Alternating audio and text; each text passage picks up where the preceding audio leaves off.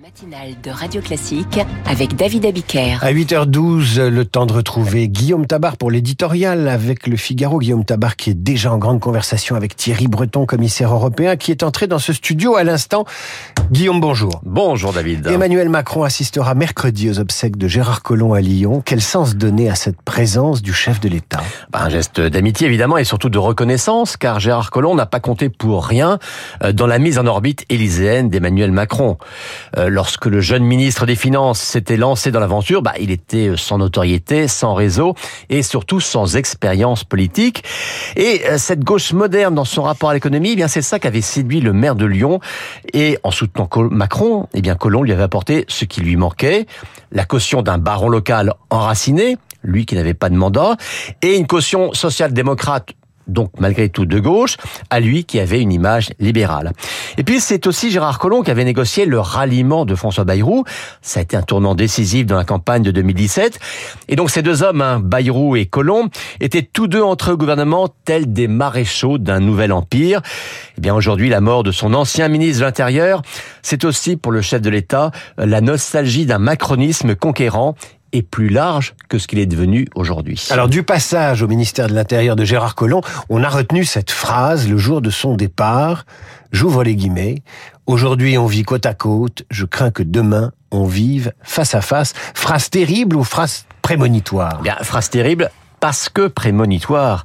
Euh, comme maire de Lyon, Gérard Collomb avait vu la montée de ce que Macron lui-même a appelé ensuite le séparatisme. Et comme tout ministre de l'Intérieur, il a mesuré la menace concrète d'un islamisme qui ne recherchait en rien l'intégration, mais qui organisait la confrontation. Alors, Place Beauvau, il avait voulu mettre en place des outils fermes pour mieux contrôler l'immigration, mais lui, l'homme de gauche, s'était heurté aux résistances des macronistes, ce qui oblige le gouvernement, cinq ans après, avec Gérald Darmanin, cette fois, de remettre sur le métier euh, l'ouvrage législatif de la politique migratoire.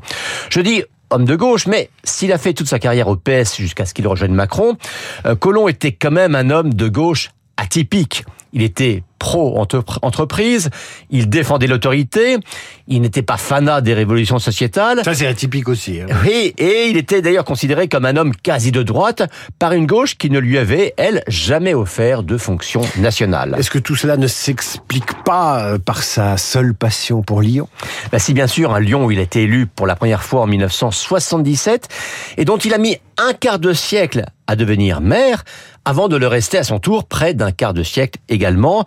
Alors des berges de la Saône rendues aux piétons à Vélove, hein, bien avant Vélib, de la rénovation de la Pardieu à l'aménagement ex nihilo du quartier Confluence entre Saône et Rhône, on pourrait citer tout ce qu'il a fait pour Lyon, euh, sans oublier son bébé institutionnel, la métropole, qui aurait pu servir de modèle à tous ceux qui aujourd'hui cherchent à simplifier le fameux millefeuille territorial français. Et c'est d'ailleurs pour ne pas perdre Lyon qu'il avait quitté un peu dans la précipitation le gouvernement. Un peu beaucoup, oui. Oui, mais ça n'avait pas suffi. Hein.